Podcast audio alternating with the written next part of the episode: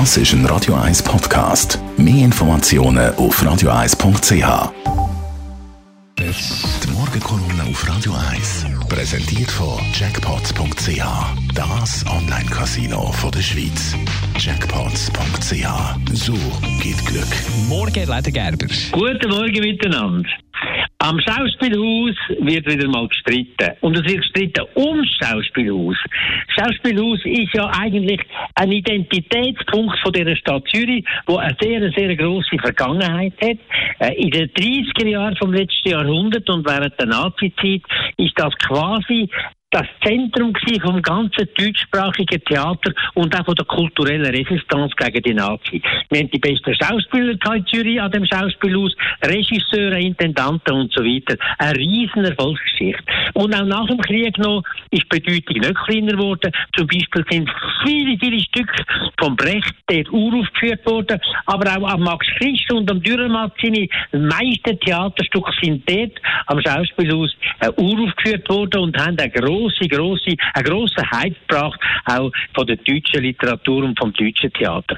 Das ist eine wunderbare Geschichte. Und jetzt sind wir plötzlich an einem Ort, wo man das Gefühl hat, wo einzelne Leute sagen, äh, dass das Theater eigentlich gar nicht mehr geeignet ist zum Theaterspielen. Der Dirk Schwauschkuhn, der seit bald 20 Jahren der technische Direktor ist, der lag keinen guten Vater mehr an dem Haus. Äh, man sieht eigentlich von nie richtig auf die Bühne, man hört nichts und so, man kann gar nicht Theater spielen. Da muss ich sagen, da muss ich den Kopf schütteln. In den letzten 20 Jahren hat die Stadt Zürich über 40 Millionen Franken in das Haus hineingesteckt. Man hat den ganzen Bühnenturm absolut neu gemacht. Man hat alle Züge dort, da wo man Kulissen aufziehen und so, haben wir nicht nur erneuert, sondern mit der neuesten Technik ausgestattet. Und zwar in dem Ausmaß, dass man, wenn ich mich richtig erinnere, etwa drei verschiedene Theaterstücke voll hätte können dort abspeichern und sofort wieder oben runterlassen, wenn man es wollen. Man investiert in die Bestuhlung, man investiert in die ganze Technik und in die Beleuchtung, neue Hebebühnen, Unterbühne haben wir viel gemacht und die ganze Bestuhlung ist neu geworden. Also unglaublich viel haben wir gemacht für das Theater. Und heute kann man gar nicht mehr Theater spielen dort. Aber das ist völlig falsch. Richtig ist, dass das Schauspielhaus heute noch im ganzen deutschen Sprachraum eines von am besten finanziell ausgestatteten Häuser ist. Darum haben wir auch so viele Deutsche, die da gerne kommen, spielen und Geld verdienen.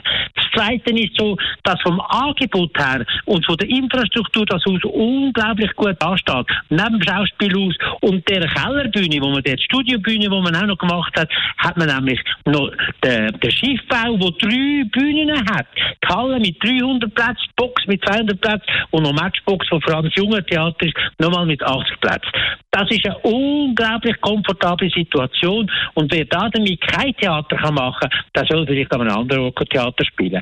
Dass wir jetzt das durch ein neues Projekt alles abreißen und noch mehr als 100 Millionen wieder investieren, kann ich nicht verstehen. In dieser Zeit, wo es uns wirklich äh, nicht unbedingt gut geht und Aussichten für die nächsten Jahre sehr, sehr schlecht sind. Also bitte, mache ich etwas Gescheites. Die Meinung vom ehemaligen Zürcher Stadtpräsidenten Elmar Ledergerber zum Nachlass auf radio1.ch. Und wenn ihr es gleich seht wie der Elmar Ledergerber, es gibt eine Website, die Unterschriften sammelt für den Erhalt vom Pfauensaal. Rettet den Pfauen.ch. Die Morgenkolumne auf Radio 1.